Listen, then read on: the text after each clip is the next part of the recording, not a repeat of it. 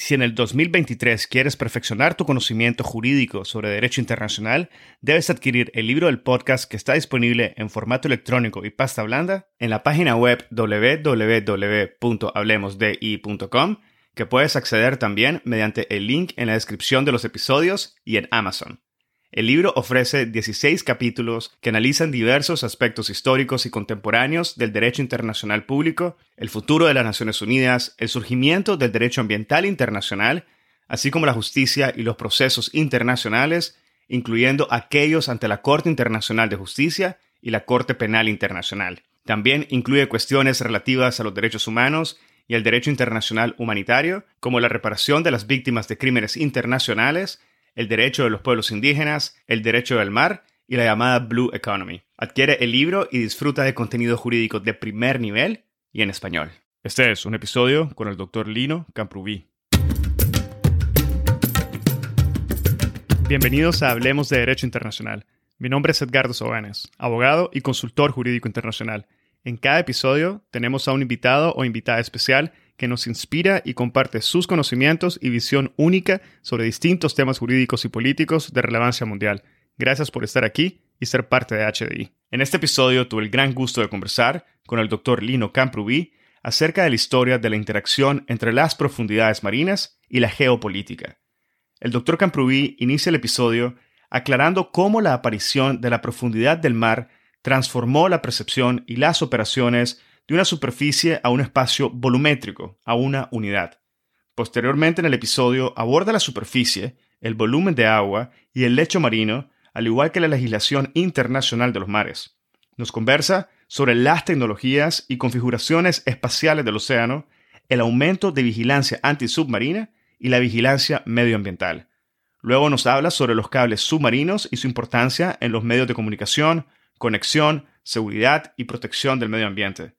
Finalmente nos comenta sobre los gasoductos con referencia especial al Nord Stream 1 y 2, al igual que nos conversa sobre el papel de las empresas privadas en alta mar y de los organismos internacionales. El doctor Lino Camprubí es investigador principal del proyecto DEPMED sobre la historia del descubrimiento del Mediterráneo profundo y del Mineco sobre conocimiento tácito en las ciencias del mar. El doctor Camprubí se ha especializado en historia de la ciencia y la tecnología.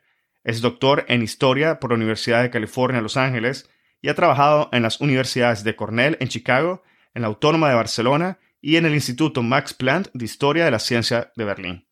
Es autor, entre otros, de Engineers and the Making of the Francoist Regime, Los Ingenieros de Franco, y coautor de Science and Apocalypse in Bernard Russell. Es también coeditor de Technology and Globalization, de la Guerra Fría y el Calentamiento Global, del número especial Experiences the Global Environment, del volumen Sociedad entre Pandemias y de Contemporary Materialism, Its Ontology and Epistemology. Asimismo, es autor del artículo que es objeto de este episodio, titulado No Longer an American Lake, Depth and Geopolitics in the Mediterranean, del cual pueden encontrar un link de acceso en la descripción de este episodio. Espero que disfruten de este episodio, lo compartan en sus redes sociales y con quienes consideren podrían beneficiarse del contenido. Esta es la forma más fácil de fomentar el proceso de diseminación y difusión de temas de derecho internacional. Sigan al podcast en Spotify, Google Podcast, Apple Podcast, YouTube o cualquier otra plataforma que utilicen. Recuerden que pueden adquirir su membresía en la sección de contenido premium en nuestra página web en www.hablemosdi.com o en el link de membresía que está indicado en la descripción de cada uno de los episodios, y así obtendrán acceso a episodios premium, acceso anticipado a los episodios generales acceso a contenido adicional exclusivo y acceso completo a las gotas de jurisprudencia internacional. Ahora, empecemos. Bienvenido, doctor Camprubí. Es un enorme gusto poder tenerlo en esta tarde en el podcast. Bienvenido. Muchísimas gracias, Edgardo, por la invitación y, a ver qué sale de todo esto. bueno, creo que vamos a tener un resultado muy interesante. Eh, sobre el tema que vamos a conversar precisamente el día de hoy, que es eh, en base a un artículo de publicación suya que tiene título Ya no es un lago americano, profundidad y geopolítica en el Mediterráneo, el cual entiendo además es una primera aproximación a la historia de la interacción entre las profundidades marinas y la geopolítica mediterránea.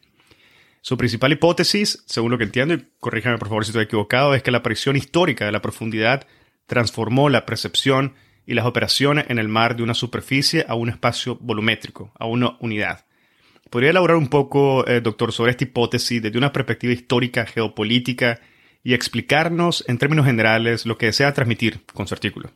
Pues sí, sí, muy bien el planteamiento. A ver, el artículo está escrito en inglés, No Longer an American Lake, Depth and Geopolitics in the Mediterranean, es decir, profundidad y geopolítica en el mar Mediterráneo. Apareció en un número especial de la revista Diplomatic History, que es de la revista decana más o menos de, es la revista que pertenece a la Sociedad de Relaciones Internacionales de Estados Unidos, y era un número especial dedicado precisamente a las conexiones entre derecho marítimo, la, la, llamada ley del mar, y las ciencias oceanográficas. Esa conexión creo que es bastante clara, muy importante y me parece que, sin embargo, ignorada por muchos. Y básicamente lo que viene a decir es que hasta hace simplemente 150 años, no, no mucho más allá, todo el mundo, menos los pescadores de esponjas y, gente así, interaccionaba con el mar siempre en superficie. Es decir, la parte conocida del mar era la, que vemos con los ojos cuando vamos a la playa. Y, eso sigue así incluso en, no solo en, la gente que va al mar, en, en, los pescadores que siempre pescaban, pues quieras que no, desde un barco, en superficie, eh, sigue así en los científicos, en la mayoría de los científicos, hasta, hasta hace 150 años, pero luego eso cambia en algunos sectores de la población especializados y sin embargo continúa en la, en la imaginación de muchos. Cuando pensamos en, en, el mapa del Mediterráneo, por ejemplo, en este caso, pero también en el mapa del Caribe, por ejemplo, pues solemos pensar en un mapa visto desde arriba. Es decir, el, el, el mapa, pues como lo veríamos desde un avión. Eh, los historiadores siguen hablando del mar como y de los océanos o como barreras o como conectividades. Siguen pensando en los océanos como si fueran superficie, superficies. Esto es sobre todo muy claro en el caso de Fernand Brodel, que es el gran historiador del Mediterráneo. Habla explícitamente del Mediterráneo como una plataforma eh, conectando eh, puertos distintos, ciudades distintos. Pues bien, el caso es que en los últimos 150 años, poco a poco, gradualmente, los seres humanos han ganado acceso, a través de las tecnologías y de las ciencias, a un espacio profundo, a un espacio volumétrico, a una unidad, como, como decías, en el sentido de que ya no es solo la superficie lo que conocemos de los océanos y con lo que tenemos interacción, sino que es la superficie, el volumen de agua y el lecho marino. Eso ha abierto un montón de posibilidades nuevas, tanto económicas como estratégicas, y que han tenido una, un claro efecto en el derecho. Es muy interesante, por ejemplo, comprobar que Carl Schmitt, el, el jurista filósofo, en 1942, o sea, en plena eh, Segunda Guerra Mundial, eh, publicó un par de artículos largos que se llamaba El Nomos del Mar y el, eh, siguiendo el Nomos de la Tierra, es decir, la ley que regula los mares. Y en esos artículos las profundidades no aparecen para absolutamente nada. Y estamos hablando de plena Segunda Guerra Mundial cuando los submarinos alemanes, y Carl Schmitt, como se sabe, era alemán, pues los submarinos alemanes estaban cambiando el modo de guerrear, digamos. Bueno, pues sin embargo, ese artículo, que por lo demás es muy profundo, está todavía pensando en los mares como superficie. Muy poco después de ese artículo, en 1945, es ya muy difícil hablar de los mares como meras superficies por la sencilla razón, y ahora hablaremos un poquito más de eso, de que la administración Truman en Estados Unidos declara que la soberanía marítima de Estados Unidos no llega hasta las tres millas, como se solía decir, sino a lo que es su plataforma continental. Eh, hay que darse cuenta que plataforma continental es un concepto geológico que además se está desarrollando en esa época, no tiene mucho más, más historia, es del siglo XX, digamos. Y, y en base a ese concepto geológico, de hasta dónde llega mi plataforma continental, hasta ahí llega mi territorio, que consiste en una ficción jurídica de decir, bueno, el, el, volumen de agua que hay entre la superficie del mar y mi plataforma continental es como si no existiera, porque eso es todo es terra, es territorio, terra de Estados Unidos. Estados Unidos en 1945, gracias a ese decreto, unilateralmente prácticamente dobla su territorio. E inmediatamente le siguen varios países, en concreto de, de América también, en este caso Chile, Perú y Ecuador, muy pocos años después, en el 46 empiezan y hasta el 47, 48, perdón, declaran 200 millas náuticas su territorio. Y esta vez el criterio que toman no es la plataforma continental, sino la corriente Humboldt. Eh, es decir, que, eh, y también en este caso es un criterio marcado por, por el conocimiento científico de la época. Y tiene que ver, por supuesto, con, en este caso, no recursos petrolíferos como los de Truman, sino con la pesca. A partir de entonces, distintos países, de nuevo unilateralmente, empiezan a ampliar sus aguas territoriales y, y claro, se ve la necesidad pues de, de que haya un mínimo consenso. Se produce la primera conferencia de la ley del mar en 1958 hay muchos países que quedan insatisfechos y poco después, en 1973, empiezan las negociaciones para la segunda conferencia de la ley del mar que cierra o se firma en 1983. En inglés se conoce como UNCLOS, eh, eh, UN Conference for the Law of the Sea, la conferencia de la ONU para, para el derecho del mar, diríamos nosotros, y, y, bueno, podemos hablar más de algunos detalles de, de, esa ley en lo que va del podcast, pero lo que quiero subrayar ahora es que ese cambio de lo que Smith llamaba el nomos del mar, ese cambio tan sustancial en, en más o menos 50 años, no se entiende sin el contexto no solo geopolítico, por supuesto, sino científico y tecnológico que ha posibilitado que los seres humanos tengamos acceso a, ese espacio profundo por primera vez en la historia. Gracias, doctor, por esa, por esa primera respuesta general que nos brinda una, una, visión bastante amplia del tema que vamos a conversar y sin duda vamos a tocar el tema de las tecnologías, de, de la geopolítica y otros temas importantes que nos menciona, pero me gustaría eh, iniciar hablando un poco de la legislación internacional de los mares, que entiendo además se ha desarrollado precisamente en las, en las tres capas que nos ha mencionado. Y aquí me refiero a la unidad que son la superficie, el volumen de agua y el lecho marino que nos indicó. No sé si podría comentarnos antes de seguir sobre cada uno de, de, estas, de, estas, de estas capas y clarificarnos la relevancia de esta regulación para el mundo actual. Sí, pues a ver, yo no soy jurista, yo no me dedico a derecho marítimo, con lo cual probablemente alguien podría especificar más la respuesta, pero lo importante es que efectivamente es explícita en la ley del, del, mar del 1983, de la conferencia de la ONU, es explícita esta diferenciación entre distintas capas o distintos lugares del espacio marítimo cuando se está hablando de soberanía y, y de derechos. Entonces, las las aguas interiores, por ejemplo, pues son las que, las que hay una bahía, una isla justo enfrente y entonces lo que queda entre, entre la tierra principal de un estado costero y esa isla son las aguas interiores. Las aguas territoriales son, se, se, refieren a la soberanía completa de, sobre, sobre unas aguas. O sea, es, es, es, sí, es territorio soberano, pero en el mar. Y estos son desde, desde hace relativamente poco, establecido en, 1900, en 1983 en la ley del mar, esos son 12 millas náuticas, que son más o menos 22 kilómetros.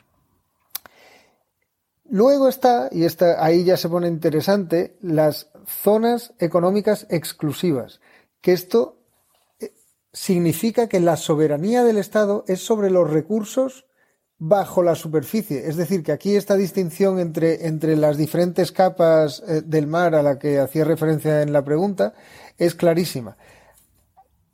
Todo lo que vaya más allá de 12 millas náuticas en superficie es considerado aguas internacionales, a efectos sobre todo de navegación.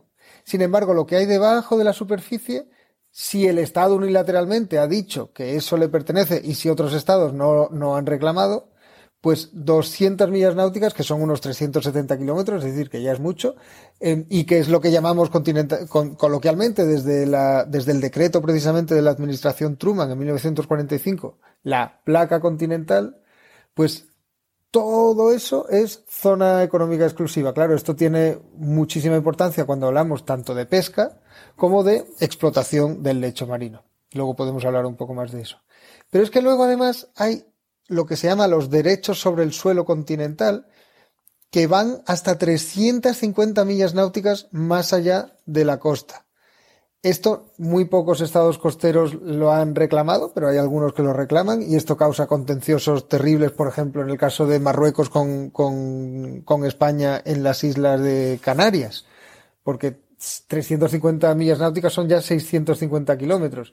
Y estos derechos solo afectan al suelo oceánico, no afectan al volumen del mar, con lo cual efectivamente tenemos tres legislaciones distintas según en qué, en qué lugar de la columna de agua, en el mismo punto geográfico, según en qué lugar de la columna de agua vertical nos situemos, la legislación que puede, que puede imperar es, es una u otra. Claro, esta, esta última legislación, la del suelo continental, el interés que tiene ya no es la pesca, sino que es exclusivamente los recursos del leche marino, como son el petróleo, el gas, pero cada vez más, pues, em, la minería de tierras raras, en fin, em, de eso podemos también hablar dentro de un rato. Bueno, muchísimas gracias, doctor Camprubio, por esa respuesta. Y ahora sí me gustaría pasar a otro campo que tiene más que ver con el aspecto tecnológico. Entiendo por su artículo que el desarrollo de estas tres capas, y seguimos hablando de las tres capas, se asocian a determinadas tecnologías y configuraciones espaciales de los océanos. No sé si podría elaborarnos un poco sobre este tema y la forma en que lo abordas en tu artículo. Sí, muy bien. Pues, eh, ¿por qué he hablado yo de 150 años, de esas distinciones? Pues a ver, hasta hace, hasta, hasta hace relativamente poco, el derecho marítimo llegaba solo a tres millas náuticas. Y esto, como he dicho, en la ley del mar, he dicho 1983, disculpen, es 1982 cuando se firma, en la ley del mar queda totalmente rebasado. Y como he dicho antes, eso depende de ciertos desarrollos en la ciencia y la tecnología.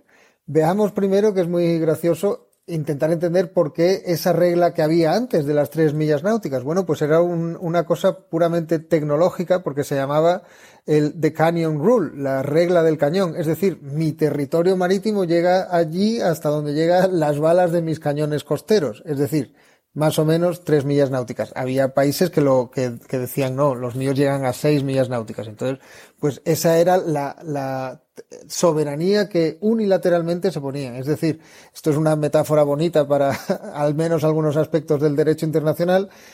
Eh, la ley llega hasta donde puedes defenderla, no puede llegar más allá.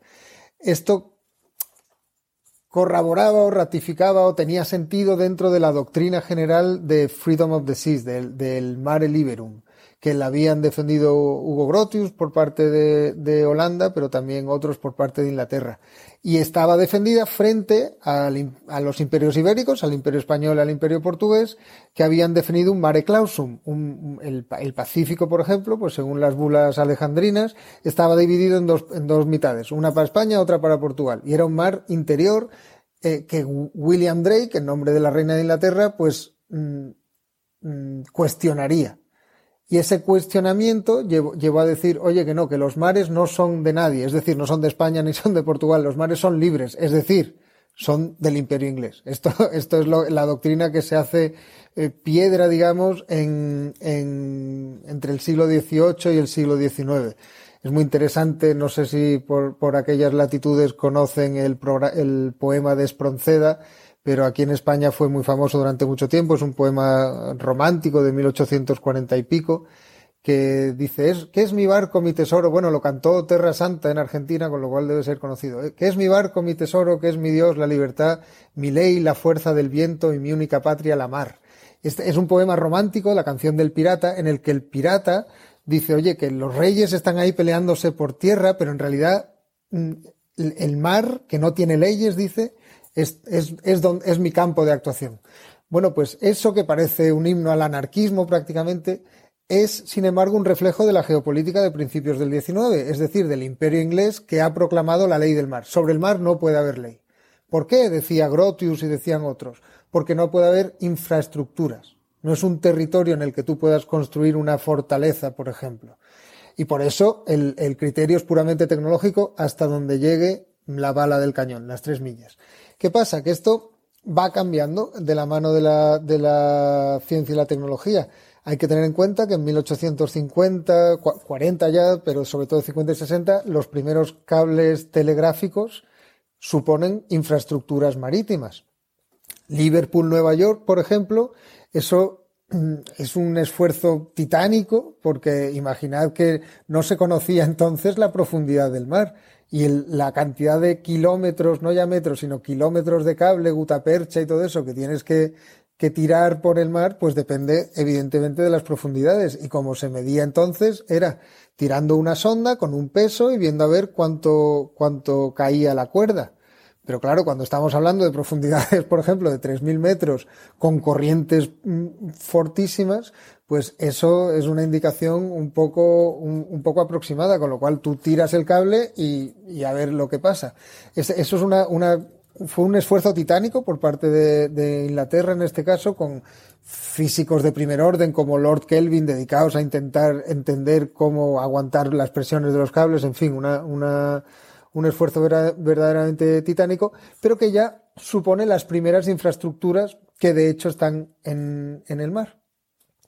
Por cierto, cuando se, cuando, tanto a la hora de poner los cables como a la hora de retirarlos para repararlos, se percataron los científicos ingenieros de que los mares, la profundidad de los mares, no eran una cosa estática como habían supuesto hasta entonces, sino que había corrientes profundas muy profundas, tanto que te podían romper un cable, y también que había vida submarina, porque al coger un, al, retirar un cable para su reparación, pues muchas veces aparecían crustáceos a, profundidades de 2.000 metros, por ejemplo. Y esto cambiaba totalmente lo que se pensaba hasta entonces, que era hasta 1860 más o menos, la hipótesis azoica se llama, es la hipótesis de que no había vida más allá de, de 500 metros de profundidad como mucho la, luz llega hasta 200 metros, pues se suponía que no podía, que no podía haber vida más allá.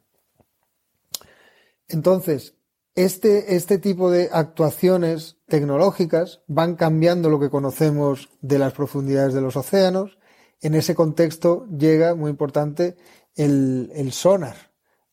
A, finales del siglo XIX llegan los hidrófonos, sobre todo dedicados a la detección eh, de submarinos, ya hablaremos después de los submarinos, pero en el periodo de entreguerras, sobre todo durante la Primera Guerra Mundial y en el periodo de entreguerras, se desarrolla la tecnología sonar, que esto es mediante em, sonido, permite, por ejemplo, em, sustituir la, famosa sonda que he descrito antes por unas ondas sonoras cuyo rebote te permite calcular la distancia a la que está el lecho marino y por tanto hacer mapas batimétricos, se llama, de profundidades marinas mucho más precisos. Pero es que también permite cosas como seguir bancos de peces. Con, lo cual, junto con las tecnologías frigoríficas y junto, por supuesto, el, motor, permite a los pescadores ir mucho más allá y perseguir bancos de peces durante mucho más tiempo y, por lo tanto, impone una serie de problemas nuevos a, pues eso, a la, a la, posible degradación del número de peces, al, agotamiento de los recursos.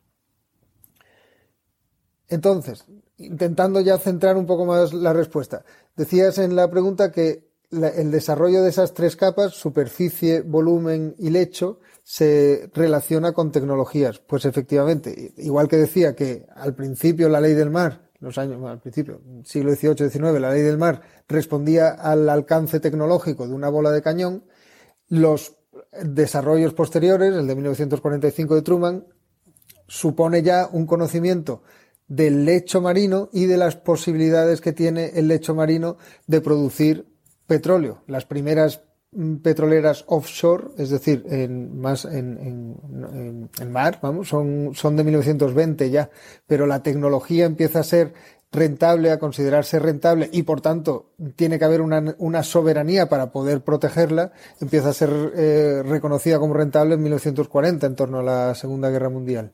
Y por supuesto lo que he dicho del sonar y la pesca, la posibilidad de pescar en aguas internacionales, de que las flotas em, lleguen a aguas de otro territorio y entonces hay que ver qué pasa cuando tienes a alguien esquilmándote la pesca a, a 20 millas de tu costa, todo ese tipo de problemas y situaciones y oportunidades, por supuesto, pues son, son nuevas y son debidas de nuevo al acceso que los seres humanos hemos alcanzado a un espacio que previamente nos estaba totalmente vedado.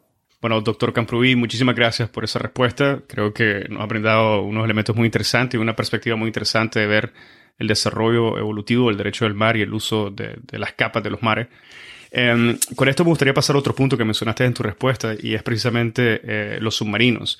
Entiendo que una de las consecuencias, consecuencias prácticas del uso eh, de los océanos ha sido precisamente el aumento de la vigilancia submarina y la vigilancia medioambiental. Me gustaría iniciar con los submarinos. ¿Qué desafíos jurídicos o prácticos plantean los submarinos en contraposición con la navegación de superficie ¿Cuáles son los desafíos históricos y actuales que se enfrentan al momento de hacer efectiva la norma? Muy bien, muchas gracias. Pues sí, lo de los submarinos, como he mencionado antes, eh, cambia mucho el nomos del mar que decía Smith, porque mm, primero se perciben ya en la Primera Guerra Mundial como una traición al modo de guerrear tradicional. Eh, que es en superficie y, de pronto pues, pues tienes la posibilidad de que te ataquen por la espalda, digamos, de que te ataquen, que de, las profundidades del mar salga un, una, un, un, enemigo y, te destruya. Y además, ya en la Primera Guerra Mundial, se, eh, los U-Boot, se llaman los, los submarinos alemanes, atacan barcos comerciales y, y, con pasajeros civiles, con lo cual se, se, se unen esas dos cosas en la, en la, percepción de cómo cambian los submarinos las leyes de la guerra, digamos. Pero, pero lo importante ahí, tecnológicamente, es el, tanto la navegación como la detección. Y al principio se parecen los submarinos bastante a los barcos de superficie tanto para una cosa como para la otra, porque en navegación la única manera que tenían de saber dónde estaban era de hecho salir a la superficie y o bien utilizar em, radar, aunque eso es un desarrollo de la Segunda Guerra Mundial, o bien como se hacía antes era el, llamado LOFAR, que, que, es por frecuencias de radio. Es decir, durante la Segunda Guerra Mundial al principio los submarinos salían, mandaban frecuencias de radio, mandaban ondas de radio, perdón, a estaciones que estaban en, en tierra y triangulaban su posición con las respuestas que recibían. Esto les hacía vulnerables a que alguien interfiriera o recibiera la señal de radio. Y, y entonces el modo preferido, más, más, digamos, silencioso, más discreto de navegación es el sonar. El sonar ya, ya lo he explicado un poco antes, pero básicamente consiste en que tú sueltas un ping, el típico ping, ping, que se, que se oye en las películas de submarinos de la, de la Guerra Fría y tal. Tú, eh, sueltas un, una onda sonora y mides cuánto tiempo tarda en llegar. Y entonces eso te permite, si conoces algunas variables como la temperatura y la presión de las aguas en las que estás navegando, pues te permite calcular la distancia a la que estás del objeto con el que ha rebotado. Ese objeto puede ser una ballena, puede ser un submarino enemigo, puede ser una roca. Para eso también hay maneras de, de hay, hay, lo que se llama la escucha pasiva, el hidrófono, que es en vez de en vez de emitir el ping, pues tú simplemente estás viendo a ver qué se oye. Entonces, si es una ballena, pues es posible que la oigas cantar, por ejemplo. Si es un submarino, vas a oír el motor y los llamados operadores de sonar eh, eran excelentes expertos en escuchar sonidos que hasta la Primera, Segunda Guerra Mundial eran totalmente desconocidos. Es más, eh, mucho de lo que sabemos sobre biología submarina, sobre comportamiento y comunicación de, de los animales acuáticos, lo, lo, sabemos porque las marinas de distintos países, durante la Segunda Guerra Mundial y también la Guerra Fría, metieron bastante dinero en, en intentar interpretar sonidos que eran totalmente nuevos. Y los operadores sonar, los operadores de sonar, son gente capaz de distinguir un motor que va a 15 nudos de uno que va a 5 y también son capaces de distinguir un motor de un submarino de un motor de un carguero, por ejemplo Eso además, eh, en, ayuda, en su ayuda, pues van sistemas cada vez más, más mm, finos y precisos, por supuesto, eh, informáticos, de, en, un primer momento no informáticos, sino analógicos, gráficos, pero de, detección acústica, que permite asociar diferentes, lo que se llama huellas sonoras, a diferentes tipos de motores. Y por ejemplo, la US Navy, la Marina estadounidense, tiene un catálogo de submarinos rusos según su huella acústica. Cada, submarino se sabe que es este submarino y no otro según la huella acústica que deja. Este, este, este problema doble de la navegación y la detección submarina se solucionó de la misma manera, se solucionó por la acústica submarina.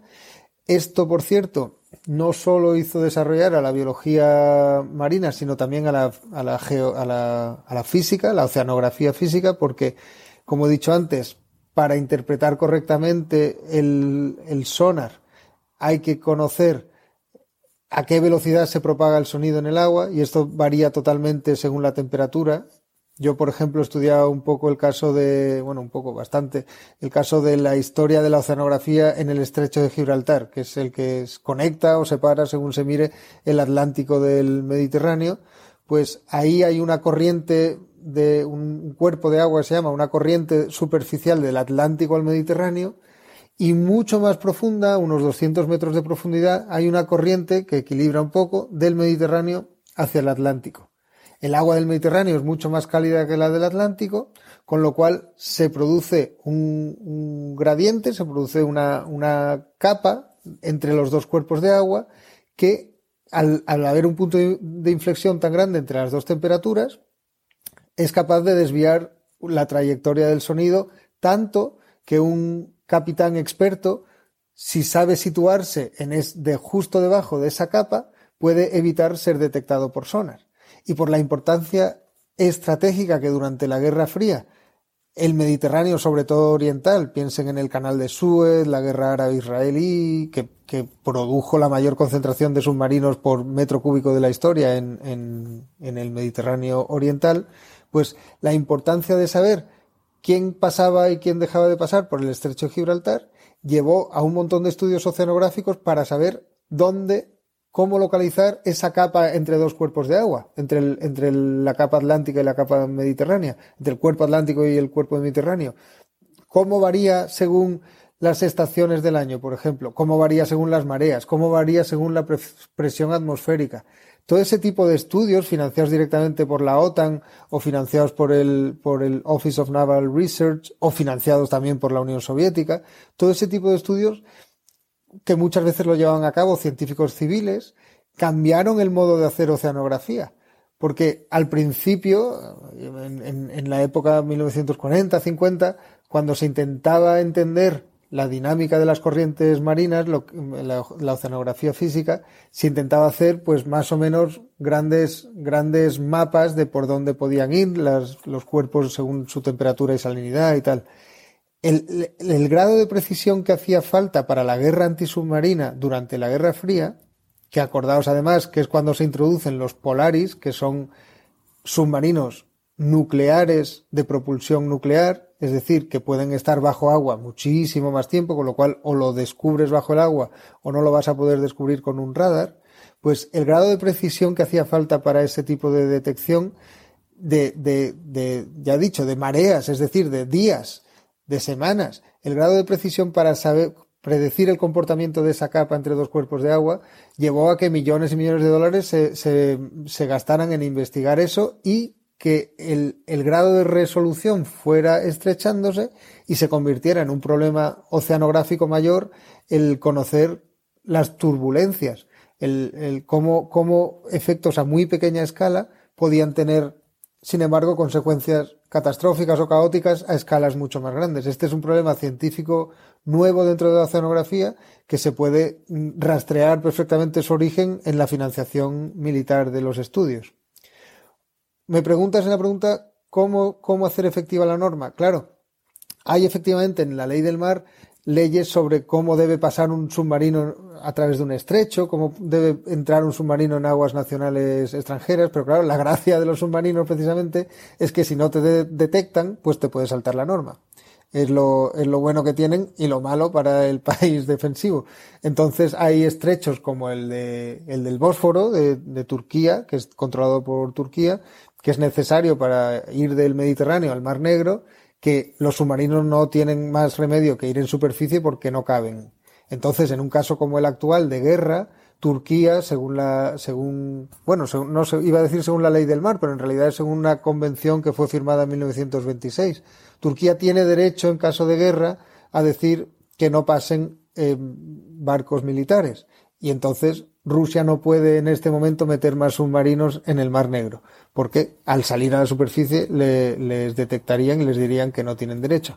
Pero sí que puede meterlos en el Mediterráneo, si, si, si no le detectan, o incluso en realidad si le detectan, al, hay, hay, en este caso hay, no hay guerra abierta entre Estados Unidos y, y Rusia, con lo cual tampoco se podía hacer mucho, pero de hecho los pasan sin anunciar que los están pasando. Teóricamente, aunque sea aguas internacionales, es un estrecho en el que habría que pasar con, con la bandera, habría que pasar en superficie y con la bandera izada.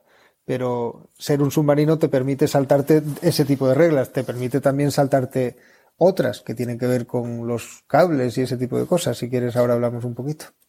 Sí, antes de hablar de los cables submarinos, doctor, quisiera hacer una pregunta. ¿Dónde nos encontramos actualmente con los submarinos, eh, su uso y avances tecnológicos?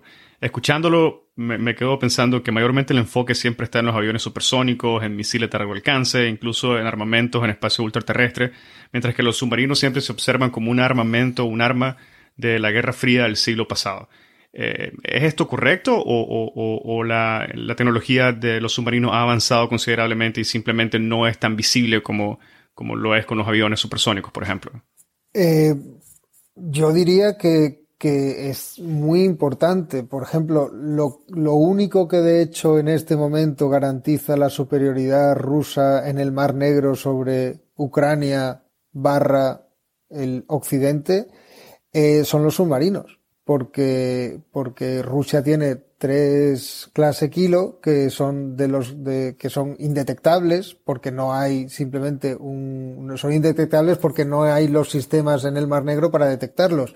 En el Mediterráneo sí que hay sistemas, hay, esto no lo he mencionado antes, pero durante la Guerra Fría, los Estados Unidos, también la Unión Soviética, en prácticamente todos los estrechos marítimos interesantes pusieron cables y hidrófonos para escuchar continuamente esas huellas acústicas que producen los submarinos. Pues en el caso del Mar Negro, que sepamos, no los hay y, entonces no se sabe dónde están los submarinos eh, rusos. Pero esos submarinos todas las noches salen a la superficie y bombardean con misiles eh, puestos terrestres en Ucrania. Y esto es lo que les permite además decir, oye, dejamos de firmar, hace dos días o así, rescindieron el acuerdo que tenían para exportación de grano ucraniano. ¿Cómo, cómo pueden meter presión los rusos a que no salga la flota ucraniana? Pues gracias a, gracias sobre todo a los submarinos, porque los ucranianos han sido bastante buenos en, en atacar la flota de superficie mm, rusa. con el caso del, del Slovka y cosas así, o sea, han, destrozado eh, barcos grandes, pero los submarinos por ahora no pueden.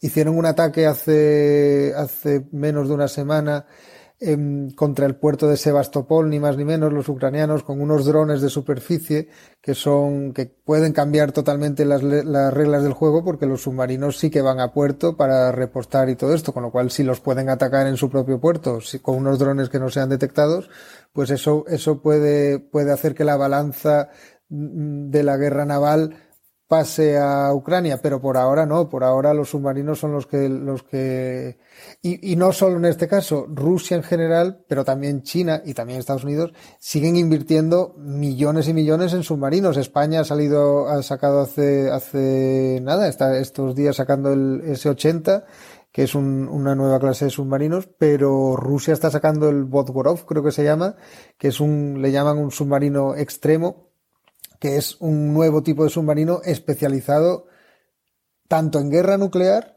como en eh, espionaje. En realidad le llaman, le llaman operaciones em, em, de investigación, investigación científica y tal, pero vamos, que es espionaje, incluido de nuevo los cables, con lo cual em, los submarinos están, ah, si hay gente muy interesada pueden seguir en Twitter y también en YouTube a un tal H, que no sé de qué viene, Sutton, S-U-T-T-O-N. Es espectacular lo que sabe este hombre de, submarinos y va poniendo al día de muchas cosas este, sobre este tema. Bueno, muchas gracias, doctor. Y si quiere, tomamos ahora el tema de los cables submarinos que nos ha mencionado. Y quisiera preguntarle cómo estas infraestructuras submarinas han impactado el desarrollo de las sociedades y modificado no solo los medios de comunicación y conexión, sino también precisamente sobre lo que estaba conversando, eh, la seguridad nacional de los estados, la vigilancia y el entendimiento a su vez de la vida marina, protección ambiental y cambio climático. Yo sé que es una pregunta bastante, contiene varios elementos, pero no sé si nos pudiera dar claridad sobre alguno de ellos. Sí, sí, no prometo responderlos a todos, pero simplemente eh, ya he mencionado el telégrafo, o sea, cuando hablamos de cables submarinos no hablamos solo de Internet, está el telégrafo, está el teléfono después, está la televisión y hoy en día está Internet hay, hay vamos, se sabe, no, tengo aquí los datos, pero el volumen de tráfico de Internet por cables submarinos es mucho mayor que el volumen de tráfico de Internet por radar. Em, es decir, que todo el sistema de conexión internacional que tenemos depende de los llamados puertos de datos, eh, en el de Marsella, por ejemplo, lo que lo tengo aquí relativamente cerca, yo soy del sur de España. El de Marsella es uno de los de los más mm, de los más grandes de Europa, pero vamos que, que hay muchos. Los puertos de datos son son conectores, que es lo que nos permite, pues pues es decir, que si los cables submarinos fallaran por algún tipo de cosa, podría fallar gran parte de la estructura que mantiene el, el, mundo funcionando, porque Internet, como saben, pues no es solo que podamos tener esta reunión ahora mismo, sino que es desde las finanzas internacionales hasta los intercambios más, más pequeños. Entonces, ahí lo que se abre es una ventana importante de vulnerabilidad. Hace de nuevo escasamente una semana hubo un ataque sobre cables submarinos en Irlanda, que todavía no se sabe cuál quién es el autor. Eh, tanto los irlandeses como los ingleses dicen que hay un buque oceanográfico ruso demasiado cerca. Esto es interesante porque es muy explícito en, relaciones internacionales marítimas que la ciencia, los buques oceanográficos son en realidad proxies para el espionaje. Es, es, es explícitamente, hay, hay un caso también, un contencioso muy importante entre Turquía y Grecia sobre la isla de Chipre, que, que por ahora eh, la guerra, digamos, se está librando porque Turquía de vez en cuando manda un, un buque a prospectar un buque oceanográfico que va a prospectar, pero claro, ¿qué hace un buque oceanográfico prospectando en aguas que no son suyas? En, aguas que son o bien griegas o bien internacionales. Pues o está espiando o está buscando recursos para explotarlos en el futuro, lo cual no puede porque las aguas no son suyas. Es decir, que, explícitamente las ciencias oceanográficas en, en muchos casos son, son un, un vehículo para la, para la geopolítica y para la estrategia y en este caso para una cosa tan importante como la seguridad de los cables submarinos y también su vulnerabilidad. hay, hay submarinos nodrizas que, de los que salen submarinos más pequeñitos especializados en no solo cortar los cables, sino, igualmente importante, escucharlos o, o pincharlos para robar datos, por ejemplo.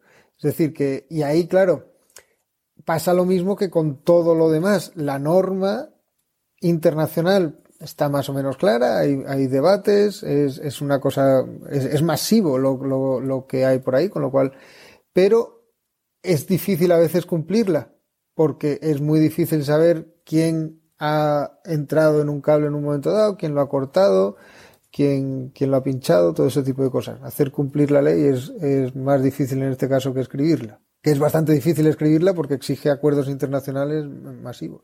Muchas gracias, doctor Campuy, por esa respuesta. Ahora quisiera preguntarle por otro punto, que son los gasoductos.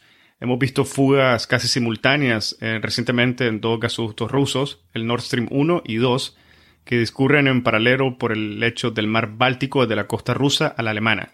No sé qué nos podría comentar sobre esto, especialmente si nos enfocaríamos en cómo se regula, cuáles son las herramientas jurídicas a disposición de los estados y las consecuencias inmediatas de vacíos en el derecho internacional en el contexto geopolítico que estamos viviendo actualmente.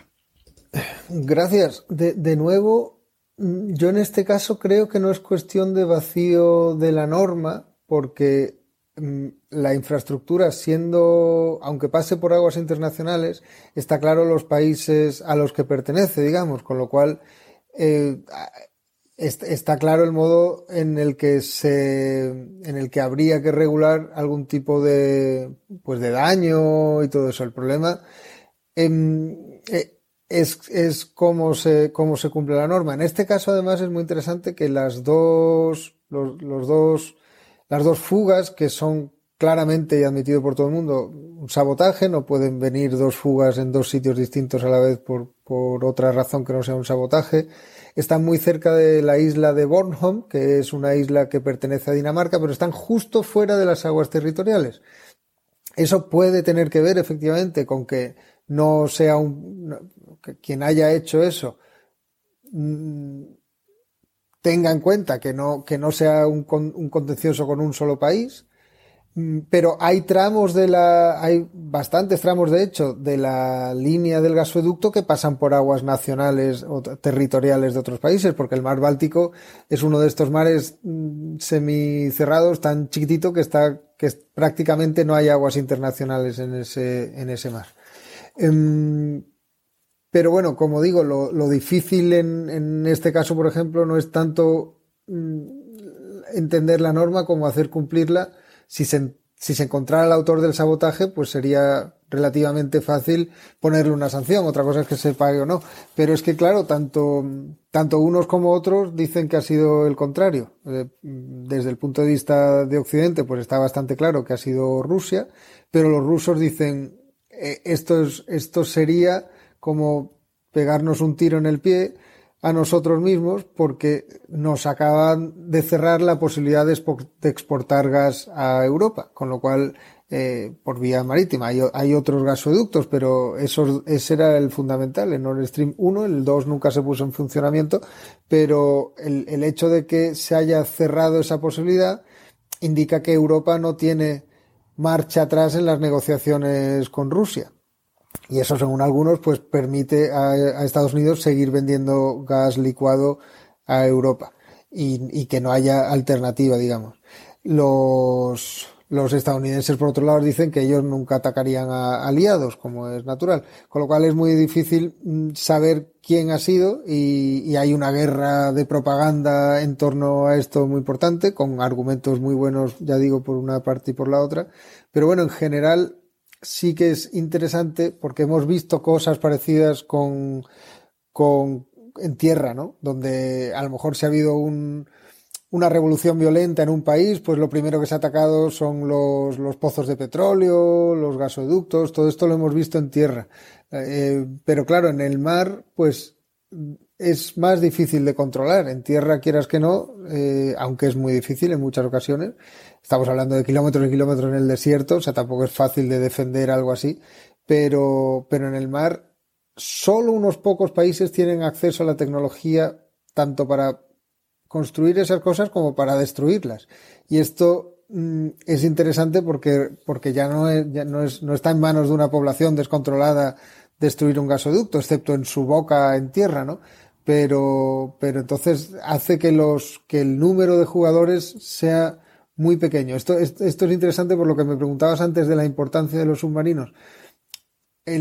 Hay menos países con submarinos capaces de, hacer operaciones de este tipo que con aviones de, gran potencia, lo cual también es interesante porque significa que hay espacios a los que solo unos pocos países pueden acceder. Bueno, gracias nuevamente, doctor, por esa respuesta. Y ahora me gustaría volver a lo que mencioné anteriormente, que es el plano medioambiental. ¿Cuál ha sido el impacto eh, de la visión de los océanos como una unidad cuando nos referimos a la regulación medioambiental y quizás en especial a lo que es la pesca y la minería de aguas profundas? No sé si nos puedes comentar algo sobre esto. Sí, esto es muy interesante, no solo referido a minería y aguas profundas, es que en general los científicos medioambientales ahora consideran a los océanos como una parte muy importante del sistema Tierra en general o de los sistemas Tierra. Mm, las interacciones entre océano y atmósfera, por ejemplo, se consideran clave a la hora de, intentar predecir no solo el cambio climático global, sino intentar predecir el tiempo que va a hacer mañana. Pues eh, y entonces Además, hay documentados cambios en corrientes superficiales importantes, pero que están a su vez determinadas por corrientes profundas. Mm, en el caso del Egeo y el Adriático en el Mediterráneo, hay una oscilación entre corrientes que está bastante bien documentada y que depende, según parece, de cambios en la temperatura, entre otras cosas, pero la, de la que más se habla es de la famosa corriente del Golfo en el Atlántico, que sí, que hay documentación Mm, histórica por proxies, no histórica, sino sí, histórica en tiempo geológico, mm, por proxies de que hubo un tiempo que no, que no, que no fluía en la dirección norte-sur en la que fluye ahora, hay modelos que predicen que podría volver a cambiar y si eso cambiara, cambiaría totalmente el clima tanto de Estados Unidos como de Europa. Mm, entonces, la importancia medioambiental del, del océano concebido como una unidad en el sentido de toda la columna de agua es hoy en día para todos los científicos que se, que se dedican a estas cosas es clave.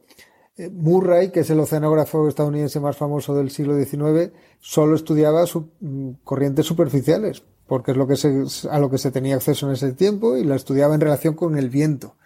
Claro, a lo largo del siglo XX se ha descubierto que no es solo el viento lo que mueve las corrientes, sino que son corrientes de, convección y que por tanto la temperatura es, un factor totalmente clave.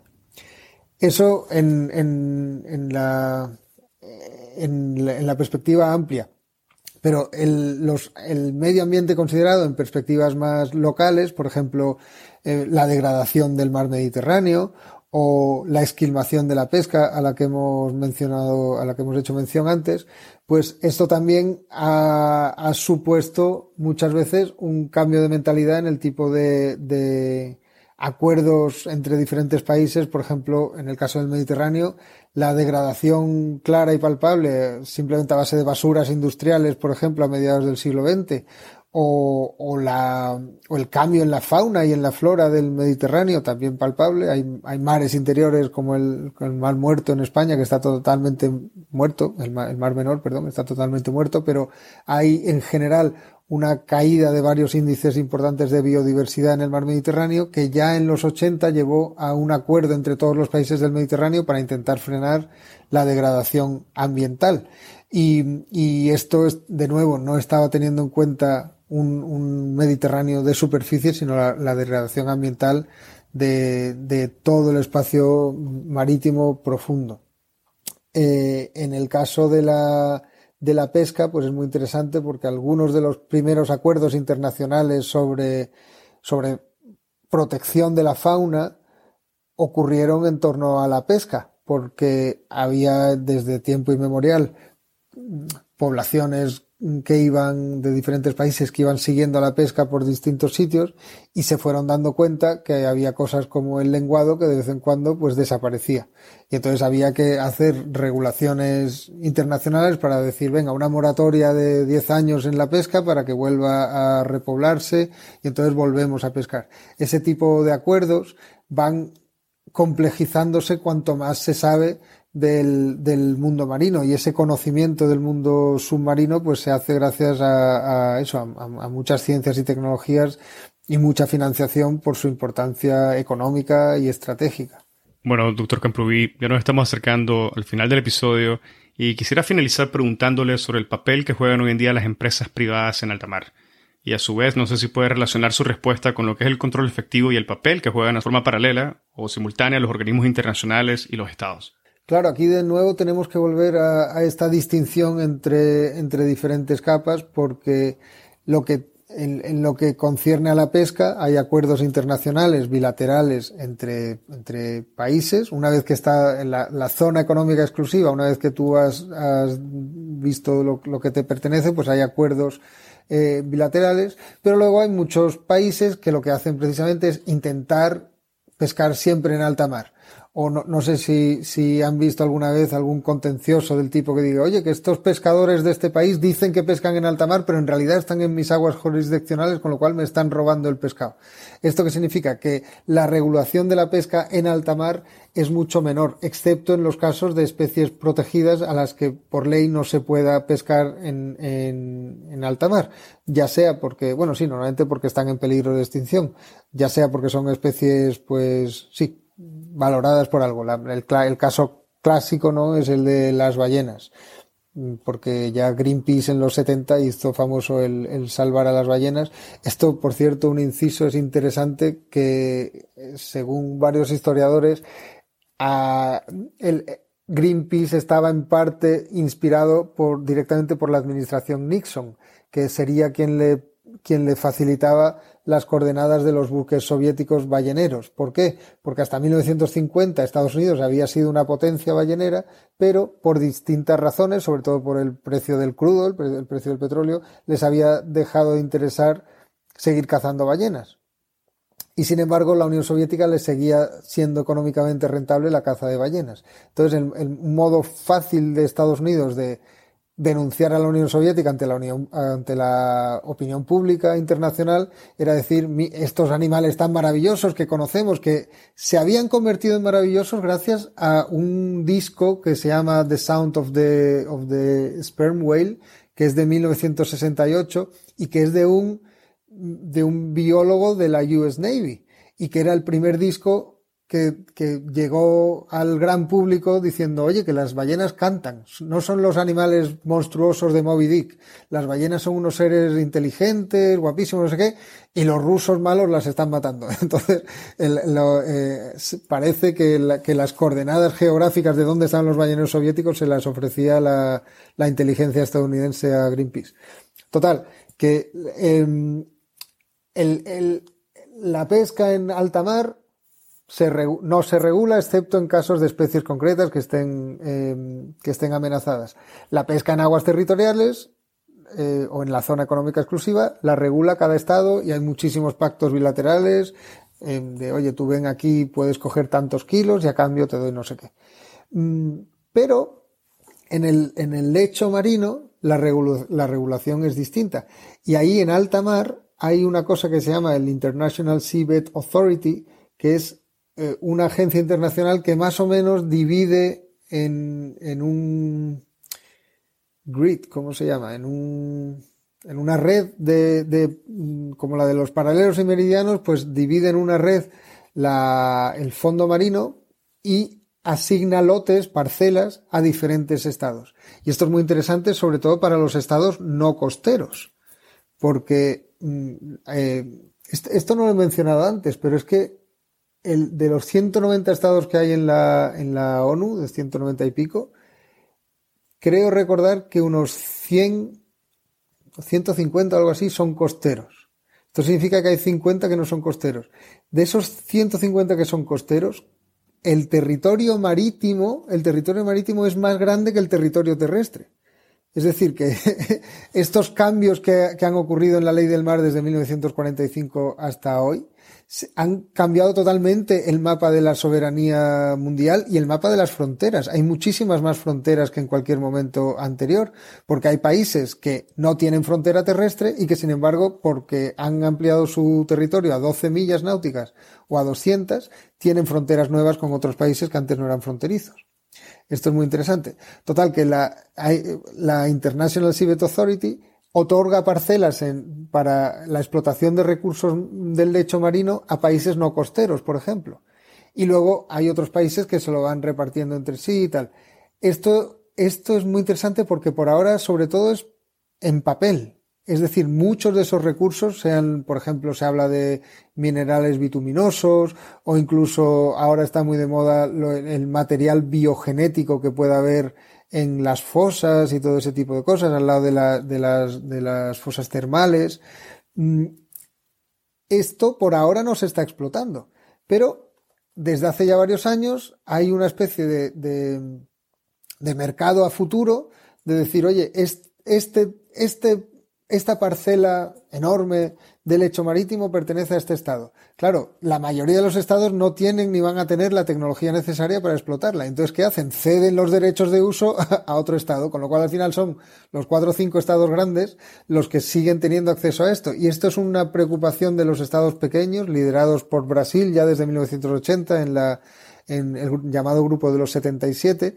Una, una preocupación de los Estados pequeños que les ha llevado a decir cosas como vamos a hacer una moratoria en el, en el uso del fondo marino hasta que estas tecnologías sean asequibles para más países, porque si no, por muchas leyes que hagamos, como siempre pueden comprar los derechos de uso en otro lado, al final van a ser los, los cuatro o cinco países, o sea, el, el, reparto de África del siglo XIX podría volver a repetirse en, en el caso, o sea, para, para los océanos. Una cosa, por cierto, de la que no hemos hablado, pero que también es muy interesante desde el punto de vista de, las profundidades del mar y de las leyes, es la arqueología submarina. Todos habrán oído algún caso de algún pecio histórico, por ejemplo, del Imperio Español, que esté en la costa, pues, de Colombia o donde sea, y que viene una empresa estadounidense con la tecnología necesaria para eso y los llamados cazatesoros, y, y acceden al barco y no publican las coordenadas y van poco a poco esquilmándolo.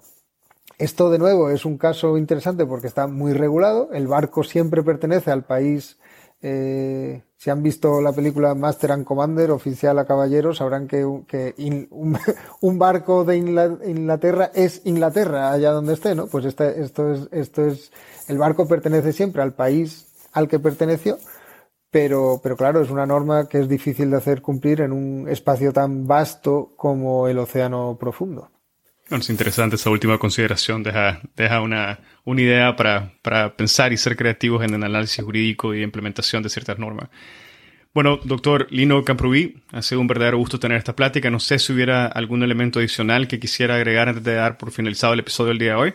Bueno, no he mencionado que estas cuestiones son complejísimas, como han podido ver, hemos hablado de muchas cosas, seguramente no con la profundidad, valga el, el chiste, necesaria, pero, pero bueno, simplemente quería mencionar, que no lo he mencionado, que yo, yo mm, soy, ¿cómo se llama? Líder de investigación o algo así de un grupo llamado DeepMed en la Universidad de Sevilla, en España, que se dedica precisamente a una historia del descubrimiento de las profundidades del mar Mediterráneo en los últimos 150 años y que como parte de este esfuerzo pues somos ocho investigadores de diferentes disciplinas que estudian eh, ese problema histórico pues en diferentes países del Mediterráneo y también la importancia de países no mediterráneos como Inglaterra o Estados Unidos o Rusia para la historia del Mediterráneo profundo.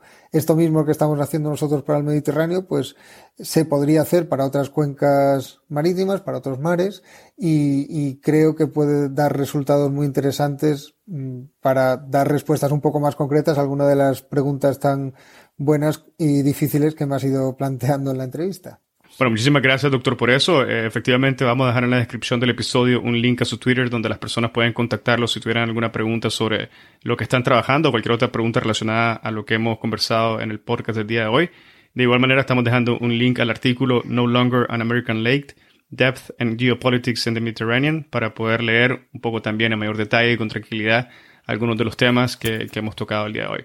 Por lo demás, agradezco muchísimo su tiempo, le agradezco mucho haber compartido su conocimiento sobre este tema.